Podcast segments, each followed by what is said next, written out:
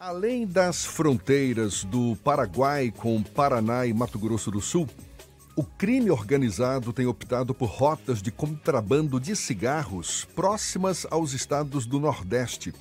O mercado ilegal tem crescido na região, seja com a presença cada vez maior de cigarros ilegais, seja com a descoberta de fábricas clandestinas. Pois é, a ilegalidade é tão lucrativa que os criminosos estão investindo na fabricação do produto em solo nacional. Só para se ter uma ideia, entre 2012 e 2022, cerca de 40 fábricas clandestinas de cigarros foram fechadas pelas polícias civil e federal do Brasil em diferentes regiões do país. Porém, a mudança de rota do comércio ilegal na região Nordeste chama a atenção. E a gente fala mais sobre o assunto conversando agora com o fundador e presidente do Fórum Nacional contra a Pirataria e a Ilegalidade, o advogado Edson Vismona, nosso convidado aqui no Issa Bahia. Um prazer tê-lo aqui conosco. Bom dia, Edson. Bom dia, Jefferson. Uma grande satisfação estar aqui com vocês em Isso é Bahia. O que, que há de novo na prática em relação a essa mudança de rota do tráfico de cigarros clandestinos envolvendo a região do Nordeste, em particular a Bahia, Edson? Bem, tradicionalmente os cigarros contrabandeados têm como origem o Paraguai, grande produtor de cigarros contrabandeados para toda a América do Sul. O Paraguai produz mais de 70 bilhões de cigarros e consome cerca de 2 bilhões e meio. O resto é contrabando puro, que alimenta aqui a criminalidade, financia a criminalidade aqui no Brasil. 48% é, do mercado brasileiro está dominado pelo contrabando e também por essas indústrias clandestinas. As, nós chamamos de indústrias dos devedores contumazes, porque são indústrias estruturadas no Brasil, eh, que não pagam nada de imposto e dominam também eh, uma parcela do mercado. 11% desses 48% que está na, na, na ilegalidade é, vem de, dessas fábricas clandestinas que você mencionou, é, que um, um número expressivo já de fábricas que foram é, debeladas, que foram a, a, com a produção interrompida pelas ações policiais e que atuam em todo o Brasil. Uma, uma grande fábrica foi recentemente é, é, é, encontrada pela polícia, onde nós temos, como todas as outras né, sempre um trabalho análogo a escravo, ou seja, nem, nem, nem, nem a previdência, nem a questão social eles estão preocupados. Né? É indústria totalmente ilegal que eh, movimenta milhões de reais. Então, nós temos o contrabando vindo do Paraguai originalmente e essas produções clandestinas internamente. Produtos até falsificados, eles falsificam as marcas paraguaias, porque são as líderes de mercado. E a outra rota que vem crescendo é a que vem das Guiânias. Né? Entra pelo, pelo, pelo, pelo Pará, né? chega até Belém, é, por Igarapés, e é distribuído especialmente para o Nordeste, pela logística ser mais fácil, né? vindo do Pará do que vindo de, do Paraguai. Então nós temos essas duas grandes frentes hoje de cigarros ilegais que vem dominando o mercado brasileiro. Além de sempre termos a entrada por, por portos. Né? É, o que vem do, da Guiânia e por portos, especialmente aí no Nordeste, são marcas orientais, né? marcas chinesas, marcas da Coreia do Sul, que vêm por esses outros, essas outras rotas. Né? Então nós temos aí um flanco do Paraguai e outro crescendo, é, vindo das Guianas, além dessas fábricas ilegais dos devedores contumazes que atuam dentro do Brasil. Mas então, o que preocupa em relação ao Nordeste, quero saber se a Bahia está incluída nesse contexto, é a descoberta de fábricas clandestinas também nessas regiões. E fico aqui imaginando, possivelmente em áreas mais rurais, não é? De, de, de fácil acesso a matérias-primas, especialmente o tabaco. É isso que tem ocorrido, Edson? Sim. É, e, e, elas estão sendo encontradas no interior dos estados porque ficam mais isoladas, né? mais difícil de você identificar. Então, em sítios e em estruturas até sofisticadas. Nós temos uma, uma ação que foi feita no Rio Grande do Sul. A fábrica tinha dois andares, um subterrâneo com elevador e o outro no térreo. Né? Qualquer situação de, de, de, identificação por olheiros, eles colocavam tudo no, no elevador, desciam para o porão para deixar o galpão no térreo vazio. Então, é, é, eles são muito sofisticados, porque é muito dinheiro envolvido. Né? É, você tem aí fábricas que produzem mais de 50 milhões de reais, é, com lucro de mais de 50 milhões de reais. Então, é muito dinheiro, sem pagar nenhum imposto, sem atender a nenhuma necessidade da Previdência Social, como eu disse, usando a, mão de obra análoga à escrava. Então, é muito dinheiro e, com isso, eles têm até condições de terem maior sofisticação nas suas estruturas industriais clandestinas. Né? E, e, geralmente, realmente, são no interior do Estado. É o que nós tivemos nessa grande ação é, em Caruaru, é, em Pernambuco. E afeta, assim, todo, todo, todo o Nordeste. Né? A Bahia, como um grande mercado que é, atrai o consumidor legal, né? mas também atrai aqueles produtos vindos da ilegalidade.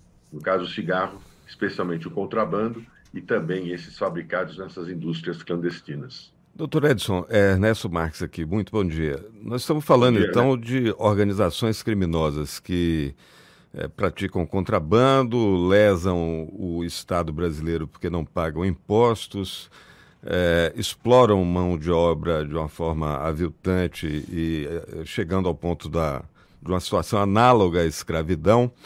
É, enganam os consumidores que embalam isso como se fosse um cigarro, e o cigarro é sempre um produto prejudicial à saúde, mas é, esse é o ponto que eu queria lhe perguntar. O que, é que se sabe sobre a qualidade do que está dentro desses cigarros? Quer dizer, além de, de um produto contrabandeado, se tem ao menos o mesmo rigor é, com o, o, o produto que é oferecido para esse consumidor. Lembrando que o cigarro ele já é prejudicial à saúde, mas o que se sabe sobre a qualidade desse cigarro contrabandeado?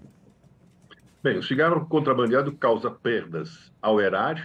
Só na região Nordeste, em 2021, a perda foi de mais de 558 milhões de ICMS. Então, perdas ao erário.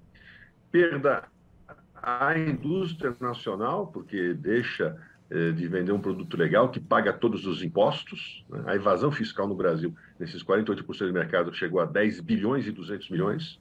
E perde o consumidor, porque esse produto não respeita, nem sabe onde fica a Anvisa, não respeita nenhuma das, das regras, são, são regras obrigatórias, rígidas, que a Anvisa impõe à fabricação e à comercialização de cigarros no Brasil, e eles ignoram essas regras. Então você não sabe o que você está fumando. Né? Nós fizemos alguns testes em universidades federais e identificamos que esses produtos têm uma taxa muito maior de nicotina e alcatrão do que aquela que é permitida pela Anvisa. Sujidades são encontradas nesses cigarros, porque não tem nenhum, nenhuma, nenhum controle de qualidade, são feitas em galpões, então tem sujidades pelos de rato, porque não, há, não, não, existe nenhum controle de qualidade efetivamente. O que eles querem é ganhar dinheiro e rápido, né? e, e às custas de todos esses, eh, esses, esses vértices, né? desde de, do, do, da fábrica nacional, do fabricante nacional que paga todos os impostos, a evasão fiscal prejudicando o erário,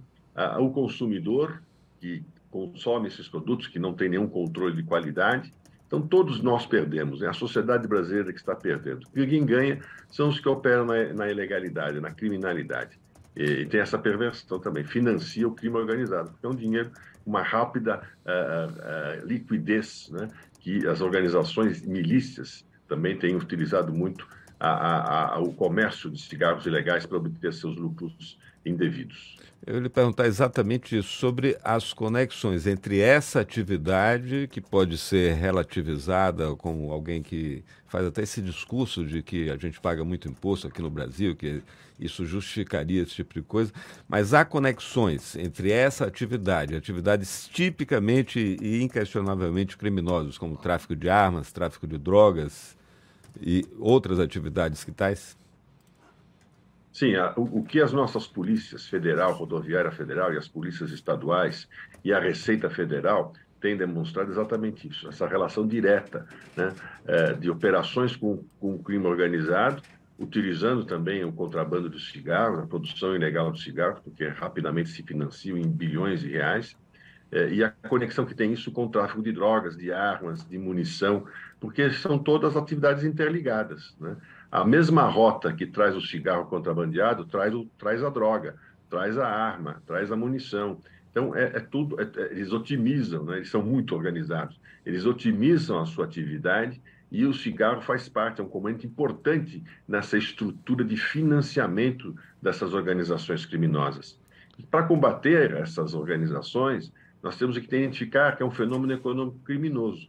Quem opera quer ganhar dinheiro, é lucro fácil, baixo risco, alto lucro. É uma atividade econômica criminosa. Então temos que atacá-la pela oferta, com ações integradas das nossas polícias, receita, de forma coordenada, com uso de inteligência comum, que é só dessa forma que nós vamos debelar as ações dessas organizações criminosas. E o lado é, da demanda. Demanda é preço. Né? O consumidor declara: eu compro o cigarro mais barato, uma, o cigarro contrabando, porque é mais barato. Ele chega a quase a metade do preço do produto legal, porque ele não paga imposto algum, ele não tem nenhuma preocupação com, com a questão uh, da, da, previdência social, de, da, da, contratação de, de, pessoas, de funcionários de forma regular. Então, é, é, o preço é muito mais baixo. Então, para atacar a demanda, nós temos que identificar o componente do preço, que no caso do cigarro, é 70% a 90% é imposto puro.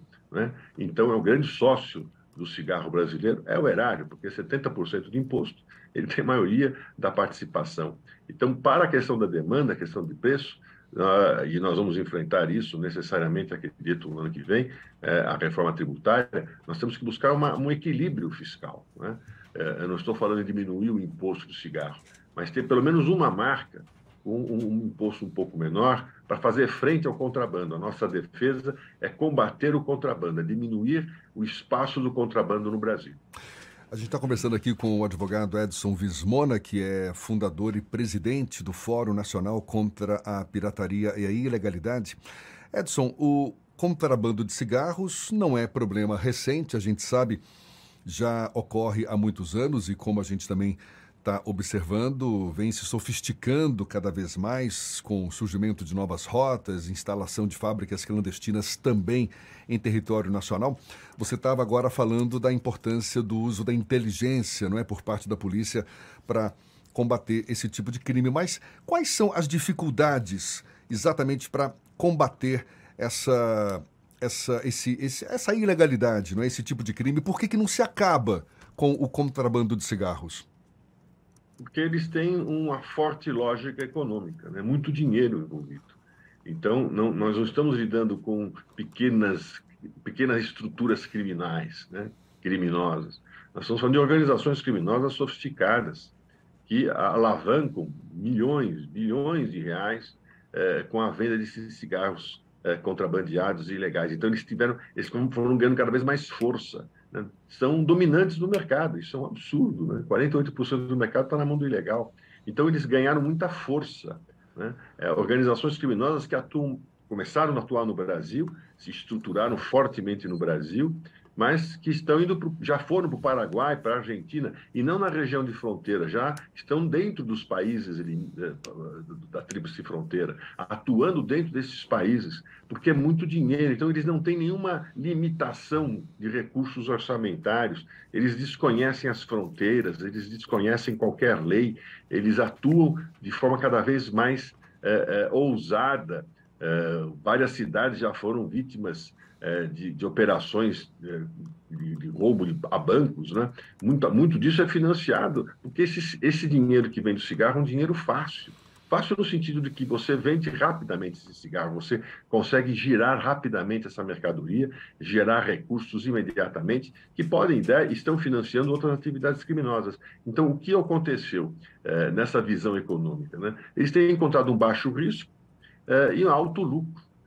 É, o que, é o que atrai cada vez mais essas organizações, as milícias. Vocês terem uma ideia, no Rio de Janeiro, é, nós já tivemos situações que continuam, infelizmente, a acontecer, das milícias proibirem a venda de cigarro legal em bancas de jornal, em pontos é, da cidade, não no, no, na periferia, mas dentro da cidade, dentro da, no, no, centro da cidade, milícias proibindo a venda de cigarros legais. Tal a dimensão que esse processo cresceu. Então, realmente, vem algo de muitos anos, mas chegou a um ponto hoje de termos metade do mercado na mão é, dessas organizações. Então, atacar o contrabando de cigarros é atacar a estrutura financeira dessas organizações. Por isso que nós temos que estimular cada vez mais ações integradas, coordenadas nas nossas polícias, porque é um fenômeno que está tomando proporções, já tomou proporções extremamente preocupantes para a nossa segurança pública, inclusive.